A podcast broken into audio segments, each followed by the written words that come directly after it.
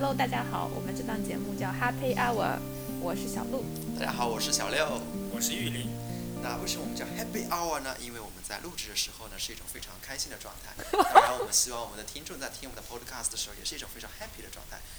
我们是希望以不严肃的方式对一些严肃的话题进行讨论，当然也不完全是严肃的话题，希望能在带给大家快乐的同时，也带来一些思考。那么今天是我们第一次在一起录制节目，然后对，今天外面在下雨，杭州的黄梅天。对，就是这个季节，南方是梅雨的季节，然后，所以我们今天呢，这个话题其实也是在讨论关于，嗯，每个人是怎么选择自己留在哪个城市的。对我们，我们三个人都是在杭州生活，呃，工作。我们其实有一个是，其实小六是杭州人，但是他自己的就是自我认知不是杭州人。对，然后我是一个北方人，然后。嗯，所以其实对像南方这样的黄梅天，其实会特别的不适应。黄梅天适应的话，来段黄梅戏吧。开始。铁上这是粤剧哦，sorry。所以我们每个人是怎么怎么决定，就是来到杭州的呢？那我觉得小鹿，你应该说说应该北方人的角度，因为我觉得每个人的城市冲击第一感就是来自于环境冲击。因为我以前在北京读书的时候。我就非常喜欢沙尘暴天气，然后下雪的天气，就是对我来说冲击会比较大的那种天气，我就会比较开心。少女狂？那也不一定是少女狂，因为在南方很少，基本上不会经历这种极端的沙尘暴天气以及下雪的天气，所以说对我来说会有一种感觉有这种新鲜感。那对你来说，杭州的话，每天会有这种感觉吗？并没有，北方人啊，其实对去北京发展。就是留在北京是有一种执念的，呃，因为我妈妈是我很小的时候就出国留学了，然后我妈妈其实出国留学的主要原因就是因为她当时申请北京留北京办北京户口失败了，然后她就出国留学。就是在在很多北方人，就是可能稍微老一点老一代的北方人看来，就是如果要离开自己的家乡，那肯定就是为了去北京。如果说留不下北京，就好像放眼中国没有另外一个值得去的地方了。这点我同意，因为我的很多大学同学现在留在北京的，基本上也是东北、西北那些。东北、西北，OK OK。那些省份的人为主，像比如说南方的城市，上海、浙江、江苏、广东这一代，反正基本上都回到自己的家乡。对，而且北方人不太会考虑，比如说来浙江，就会觉得怪怪的。就是其实我们北方对浙江有个传闻，就是自从我来了杭州之后，就是暴发户吗？不是暴发户，他们就觉得。在这里冬天过得特别苦，没有暖气，家里很冷，然后很湿冷。对对。夏天过得也特别苦，就是湿热黄梅天，就觉得我在这里过得很苦，就他们经常会来关心我。不过确实，我觉得对北方来说，冬天确实应该很难熬，因为没有暖气嘛。因为北方有这种习惯，进屋就会脱衣服，但是我觉得在南方应该就不会。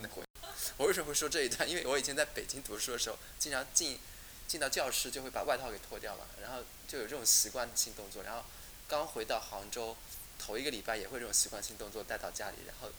但是脱完以后觉得好冷啊！为什么？因为这已经到了换了一个城市。我没有北方的经历，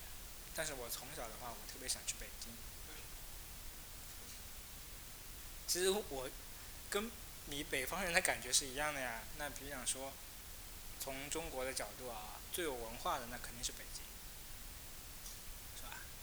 然后最有从近代来讲最有文化底蕴的也是北京，所以说那个 从小时候的话，就是从呃甘不甘心的角度啊，就想着幻想着有一天就是上大学要去北京上大学，然后小时候那个我。二年级的时候去北京旅游。哎，你有没有那种就是小时候爸爸妈妈带你去北京旅游，然后就一定要带你去北大和清华的校门口拍一张照片的那种经验？这我觉得不仅是小时候吧，反正我觉得反正是第一次去北京的，就那几个景点必逛嘛，什么天安门、北大、清华。我没有去过北大和清华，但是我后面发现我的那个朋友同学，他们很多人，因为就我们北方其实去北京很方便嘛，很近。很多人都有那个 在北大和清华校门口前面就是拍照的这么一个小时候的童年的照片。我当时只是在车上路过清华哦，你真的去了？清华的后门没有进去。哦，然后你是走后门去清华的然？后我妈妈说，哎呀，等我们家孩子十几年以后考上清华大学，我请大家吃饭。那你是因为没考上吗？啊，你真的因为没考上吗？后来就是不敢想呀。不敢想。我觉得，我觉得你还挺学霸的，在我心中你还是。那我还没有到那么 top 顶尖的那种学霸。那你后来没有想过，就是就业没有想过去北京吗？因为我们本来今天就在讨论，就是你是怎么选择自己，就是扎根的这个城市，it 这个城市不是你的本身的故乡的话，所以你后面就业的时候完全有这个选择的呀。你还是可以选择北京，或者是对。因为我后来上学都在南方。上学的时候，你为什么不选北方？就既然你对北京的文化他都说他考不上清华。对啊，因为我觉得北方北方学校，北京北北京学校有很多很多啊，北京有什么学校啊？比方说北京农业大学、林业大学、中国政法大学，什么中戏啊、北影啊、北京戏曲学院啊，中国中央民族大学。对啊，还有北北京服装学院啊常例外的是，中国美院是在杭州哦，中国美院其实它在北京吧，对吧？它是在杭州哦。北京那个叫中央美院。哦，所以很多选择都是阴差阳错，不是说你的你的想法是怎么样，最后就会怎么样。我觉得我当时没有选择，当时没有南方没有选上海的主要原因，就是因为上海人说上海话我听不懂，就会觉得他们特别欺负人，尤其是你已经明确的跟他们说你听不懂之后，他们还是要用上海话回你，你就会觉得就是就是那你也可以用你的家乡的话回他们，我觉得我不会说方言，北方的家乡话不就也是那个调？你就觉得这是一种城市霸凌。能上海话会讲吗？哇，我们的小林原来是上海人。那玉林，你在上海上学，没有为什么没有想过要留下在上海呢？上海就感觉没嗯，没有什么可以值得留下的人碰到，所以说就想换个地方。没有值得留下的人。Kind of like 你有一段伤心。对，我也觉得听出来一段伤心的感情。不是，我是这样的，就想说有一个阶段是吧？有一个阶段，呃，如果你感觉就是没有特别在意的那个人或者在意的事情可以让你停留的，那我想，呃，还不如选择一个新的环境，去接触一片新的天地或接触新的人。那这样的话，可能新的反而有更高的几率让你碰到一些人跟事情。那你现在碰到了吗？那所以说，你一开始选择去上海读书，你是对你自己家乡那边没有感觉到什么值得留恋的人和事。那高考其实是一个没有那么多选择的，不是那么多主动选择城市的吧？其实高考，对吧？不，我觉得高考是能主动选择很多城市的。其实我觉得很多人在高考的时候更多选择的是一些，我觉得是和每一个人我们在那个时间点上收到的一些特定的，嗯、建议和周围人的一些声音。现在不是有人讨论，他说选专业的时候，嗯我们现在不是马上也要高考了吗？顺便给高考学生一点建议。他说到底是应该选城市优先还是专业优先？我觉得要看这个专业是你非常喜欢的专业，那就是以专业优先；如果是本来就是有一些其他因素，所以才不得不选的一个专业，那就以其他的因素优先。有特别好的专业在穷乡僻壤。有啊，你像我们那个专业，在我们那个学校，它就是对啊，你说你说国内国内国内有啊，比如说中科大，不是有很多专业都很好吗？但是相对来说，中科大所在的城市合肥，那至少也是省会城市啊。对啊，那相对来说会那个。现在马上有一批就是合肥的把我们取关。你知道这个节目还没有听众，然后就已经引起了一堆黑粉。没有没有，我这里想说一下，合肥在最近几年城市发展都是非常好，虽然说有争议，但是它的那种总体的给人那种竞争力还是非常有吸引力的。哎，对，好像是听说，就是合肥的政府做了一系列的骚操作对。的投资。但是也有说，他这种骚操作的投资，除了自己理念的以外，还有跟高层的配合也有关系。对啊，所以说我觉得我也同意小鹿的看法，我觉得还是要先选一座一座城市，然后在城市里面，然后选去选你的大学，在大学里面再选一个专业。对，因为我自己是在那个国外读书的嘛，我是在爱丁堡，然后爱丁堡就会有就是嗯那个假期暑假会有艺术节啊什么的，就是就是这种文化的氛围还挺浓重的。然后当时是也是跟一些国内的朋友聊天，然后就发现是去了，比如说像嗯四川啊什么这些，因为四川有些排名比较靠前的大学嘛，然后嗯就远远没有比远就对比那些在北京上大学，就他可能不是北京最好的那种大学，但是是就是留在这个城市的，所以还差距挺大的。几年下来，因为他们在北京有很多这种隐性的文化资源，隐性的这种就是教育资源，这种隐性的一些就是特别优质的资源都会在北京有，但是在其他城市就是可遇而不可求的。对，尤其是那些自己想敢闯敢拼的人来说，我觉得北京那些资源它是可以充分利用的。但是说到这个城市跟大学啊，我是觉得，呃，在我小时候，像我小学那个阶段啊，嗯，可能已经是二十二十年前左右了吧。就是那个时候，其实，嗯、中国的城市并没有差距并没有这么大。像当时啊，就是可能像，嗯、你说像西安西安交大啊，包括刚才说的成都的那个电子科技大学啊，我没有说成成都的电电子科技大学，我们只说四川的某所学校。对，我是说呢，类似这些大学你怎学，么猜到成都电子科技大学？我们只说到了四川，好神奇哦！所以说这这个学校说明在当地有影响力啊，在大家的认知中都是一个非常顶尖的大学啊。所以当时像我觉得，虽然这些大学虽然在西部啊，但是它的那个取得的一些学术的成就啊，包括在中国普通老百姓中的影响力，其实也非常大的。但是现在随着呃最近几年可能越来越多的资源集中到了北上广深这些地方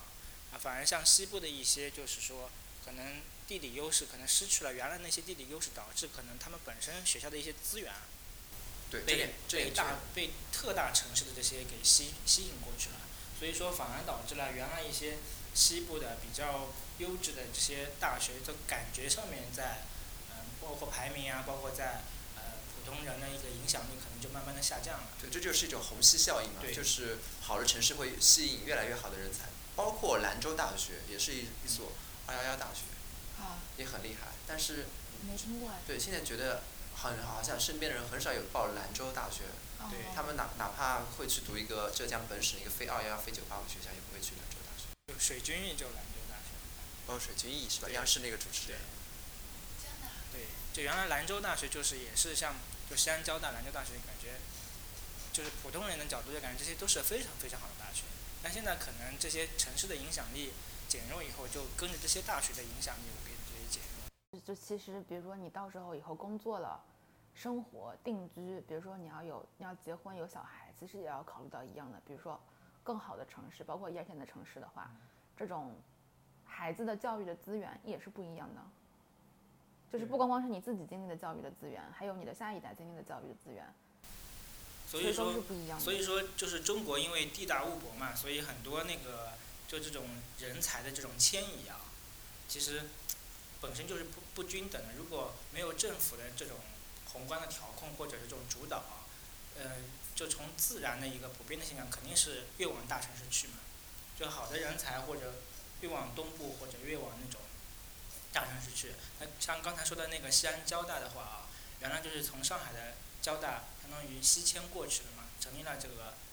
从上海的交通大学迁了一部分到西安交通大学嘛。那我觉得西安这几年发展的很不错，包括这个城市的规划和旅游的这个旅游行业的重组，就我刚才为什么提到那个西安交大啊？因为刚突然想起来，就前一阵子那个前女友是在西不是不是安交大。前阵子不是那个习大大不是去西安嘛，就去了西安交大嘛，然后跟那批就嗯西迁的老教授，反正有个就是西迁精神有个有个讲话嘛就是这种其实是一种逆逆潮流而动的一些举措嘛，就是类似当当时那个刚刚解放以后，新中国成立以后，就是他为了平衡，包括可能东部可能是战备状态啊，可能把他的一些资源搬到西边去啊，啊，所以说这种呃当时的这个行为，我觉得就是说政府的这种逆周期的，或者是他从全盘考虑的一种行为，导致就把优优质的东部的资源挪到西部去嘛。但现在反而可能这么多年这么多年来，虽然讲西部大开发啊，但这几年其实还是很多的这种资源还是往东部或者是这种特大城市去。对，而且对，而且以前会觉得交通更便利的话，那些优势资源会慢慢慢慢的迁移到一些西部地区。但是现在反过来看的话，交通越便利，西部的人越容易来东部或者说沿海城市，反而他们虹吸效应能力反而是加强。其实我觉得以后大家这几年就是在这个追求一线的这种光环之后，就是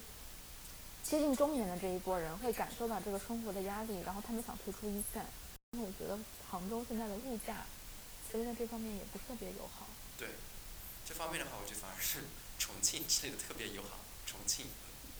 对，就是说这句话的这位朋友，就是一个深受房贷折磨的。让我前一段时间在看一个讨论，也是在说，就是呃，就是经受的精神折磨也是不一样的。就是很多人可能就是不想回小县城或者不想回老家的一个很大的原因，就是因为有很多这种七姑八姨，或者是根本就不是亲戚的，但是又老能对你指手画脚的这些人。就是说在小城市里面，大家可能对人情世故会更加的看重一点。对对对对所以说你要花很多精力去处理这些事情。对对然后在一对对。座比较现代化的一个城市里面，可能大家只要只要过好自己的生活，对一些身边的事情就可以选择断舍离。是的，我上次在看什么的时候在查课对，是它是在呃关于一个社交的这个社交行为的变化。我们以前因为都是在这个，嗯，就是嗯跟着自己的土地生活在一起，因为是一个农耕，我们是一个农耕民族，所以就是大家都祖祖辈辈都是跟这块地在一起的，所以祖祖辈辈的人都认识。关系文化就是从这个延续起来的，因为就是比如镇上的什么领导是你大舅，什么管村里管什么的是你二姨，就是什么就这种关系。但是等等到了就是城市化，进阶到城市化之后，我们其实是一个更更原子化的，就是每一个人都是一个独立的点，就是你其实没有就是那种裙带关系像线一样的这种关系网织在一起了。中国人对这个呃社交，就是说会来事儿的这个事情的定义，就好像是就是会搞关系，会拉关系，会就是自来熟。就是因为我们的这个关系文化是一个根深蒂固的，就是从就是这个农耕社会开始，我们就一直靠着这个关系文化来成长的。所以说，如果在小城市生活，就是那都有利弊嘛。从小城市生活的话，它就是织的是一张人情网、关系网嘛。你可能办事的话，可能首先讲到的是找关系，找关系去办事，找人熟熟的人头去，从中那个牵线去找关系嘛。那如果你小城市的话，如果你是一个出生在一个比较普通的家庭，你也没有特别大的关系啊，所以可能会不会这部分人呢，这部分群体的这些年轻人会想着往城市发展，因为他可能在小城市生活的话，他也不能靠这个关系去做一些特别好的事情。哎，我觉得有，就是我观察到了一个特别大的现象啊，因为我不是就是留学的时间比较长嘛，然后再加上我有很长一段时间就是因为家庭的原因，所以认识了很多那种大龄留学生，就是、呃包括一大批就是和我差一辈的，我叫叔叔阿姨的这种留学生，很多是年轻时候当时是公派出国的，然后后面就是交了违约金，然后留在了国外的，很多这种留学生都是家里面条件比较差的留学生，就是说他在国内也是从零起步，在国外是从零起步，但这个国外的环境对于他来说，他认为会更加公平。反观就是一些比如家里面比较有基础的这种，基本上都会选择回国，因为他在国外就是零起步，但他在国内不是，他为什么要选择在国外呢？对吧？他其实只是去读个书，然后就回来，这个是，这确实是一个最优选择，我觉得是非常对的。就是所以我觉得很多那种留在国外的，我的一个不完全观察，当然和自己的行业特殊性也是有很大关系的。大龄的留学生就是举家搬迁啊什么这种，所以对于他们来说，他们确实留在国外觉得特别好，不仅仅是跨越了一个阶级这么简单，是一个更加公平面向他们的这么一个环境。对，所以说，呃，其实你从选择城市，包括从哪个城市来定居啊，很多考虑的因素，其实你本身你老家的这个资源，或者是你这种人脉关系，也是一个很重要的一个考虑。那如果现在让你再，比如再给你一次机会让你选择，你觉得，就是说你会首选的考虑的因素是什么？如果我是我是从未来就是说是穿越回去的啊，我肯定选择选择上海，选择上海，为什么？因为如果我当时投资了一套房产的话，现在就可以翻了不知道多少倍了。没有，你有看到那个就是所有 time travel 的那个电影都是，如果你能告诉自己，就是或者指导自己之前的自己，对，做一件事，改变一个决定，买房，这个后面就肯定会出现一系列的，就是说对，不符合预期的，就这个事情会变化，就是不可能让你成功的，就是回到十年前投资一套房产，那应该投资北京的房产呀，像北京北京更加那个呀，为什么要上海呢？那还投资深圳的房产呢？不是不是，这个就是说，这个就是说，因为我是基于我在上海念大学啊这个角度去的，因为当时是这样的，就是大学就是呃大四的时候嘛要做人生选择，其实大三的时候就要做人生选择了嘛啊，包括你是工作啊、出国啊，还是说考研继续深造，有很多条路嘛。当时就是我们那边有一个教授啊，他就跟我们说，呃，从他的角度来讲，就是说在上海买房，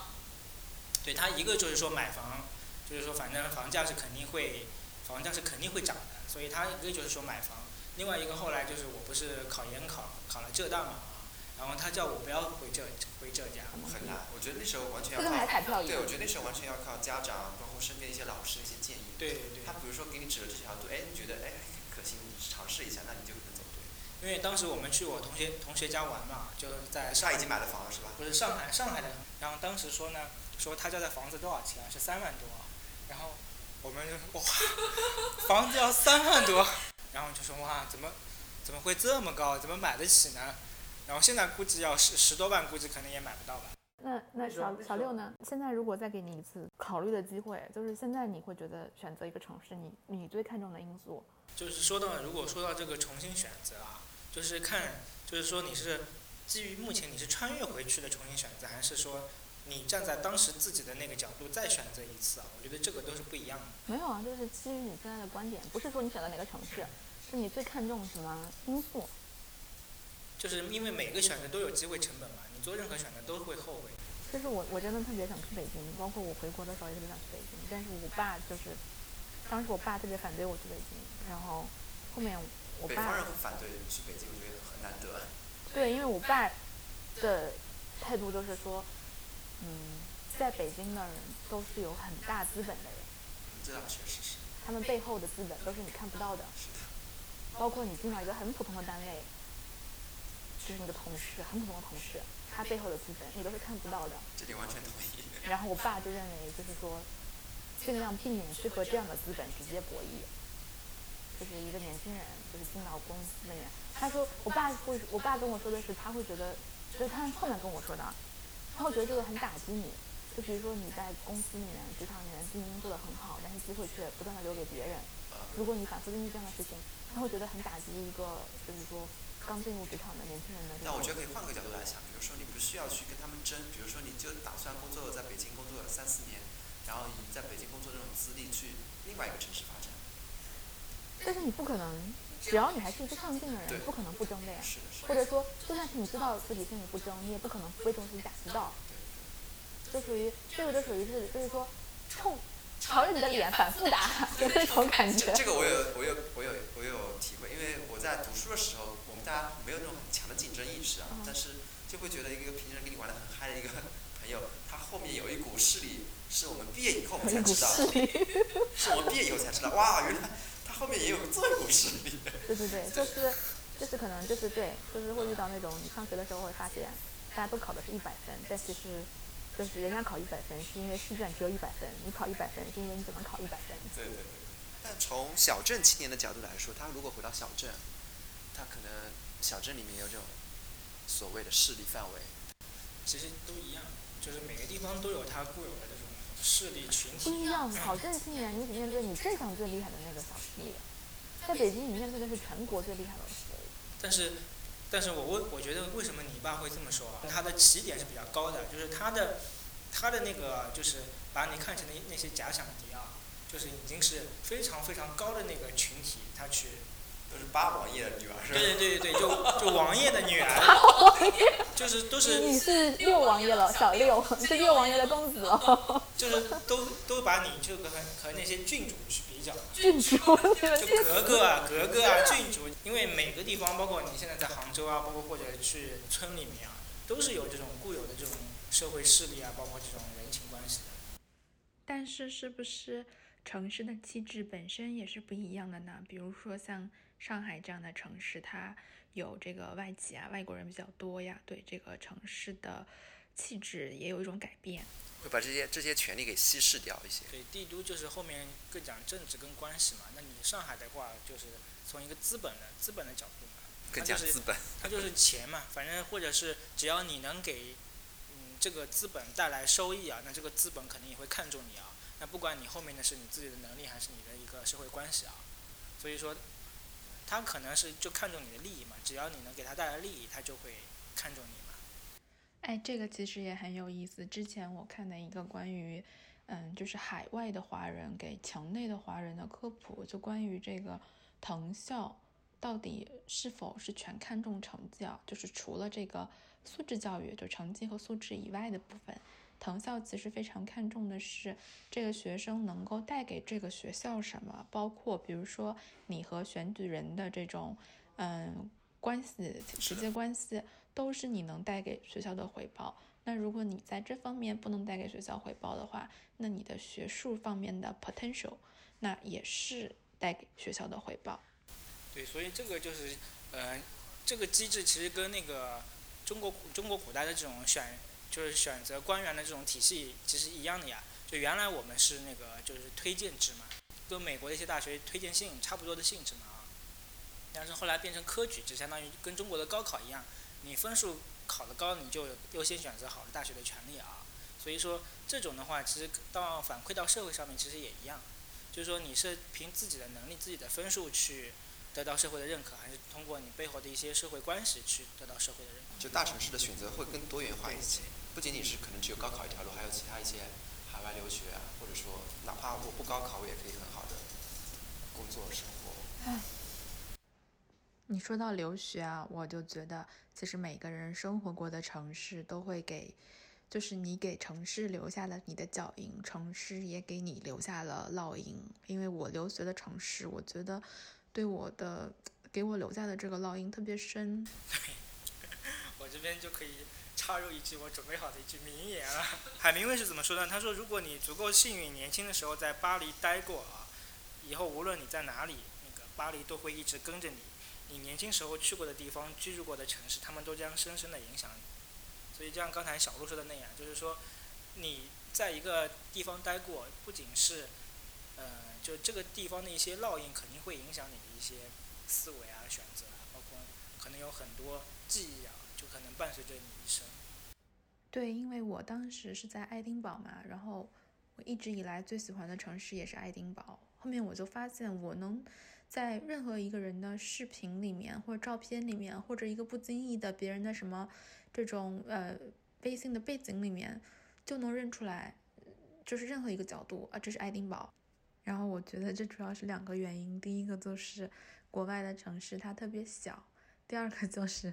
国外的城市它不会变。哎，这边怎么没了？哎，那如果现在有个机缘巧合啊，可能你们又能回到爱丁堡去生活，你会去吗？我可能不会再选择爱丁堡吧，就会选择伦敦。对对，就是这有很多原因吧。首先一个原因可能就是苏格兰的风实在是太大了，鸟都被吹飞了。真的，你们没有见过那个鸟在天上，就是你眼睁睁的看着它是不停的在扇翅膀，但是它是倒着飞的，就是这个简直那个画面太励志了。我觉得应该那时候就跟鸟说。哥们，换个方向飞，那样会你会飞得更快一点。这个好像就是用现实印证了，人就是选择的前进的方向也很重要。你要飞起来的话，你要逆你要逆风才能飞得高啊！飞机顺风的话，就会影响它的飞行的呀。啊，之前好像确实是有人跟我说，那个坐飞机的时候是不能跟别人说一路顺风。对呀，不能说一路顺风。这这这我懂。学到学到学到。对，所以他为什么以为鸟是傻的嘛？它其实就是对着这个风，它才能一直在那 扑腾，不然的话，它顺着风，它就直接就直接变成鸵鸟埋到沙子里面那种感觉。但是这些鸟为什么还要飞呢？它明明可以休息。那可能是因为树上也站不住吧。所以那个时候我们在苏格兰，大家就都是出去下雨也不撑伞，就是买那个戴帽子的卫衣，就买 hoodie。然后这样的话，因为伞你也撑不住，就会被风吹飞嘛，所以就要穿戴帽子的衣服。所以风衣就确实是用来防风的啊。因为在中国，好像风衣，你说说穿了一件风衣，它到底用来啥作用呢？现在都是要买黄梅天的这些衣服。黄梅天好像就还没有设计出什么黄梅天买烘干机。烘干机。好，今天外面的雨已经停了，那我们今天就先聊到这里。那如果你有，嗯、如果你喜欢我们的节目，那希望你能向你的朋友、嗯、爱人或者是同伴推荐我们的节目，也可以在微博上面积极帮我们传播，让我们更有动力能把这个节目制作下去。那我们下次再下期再见喽。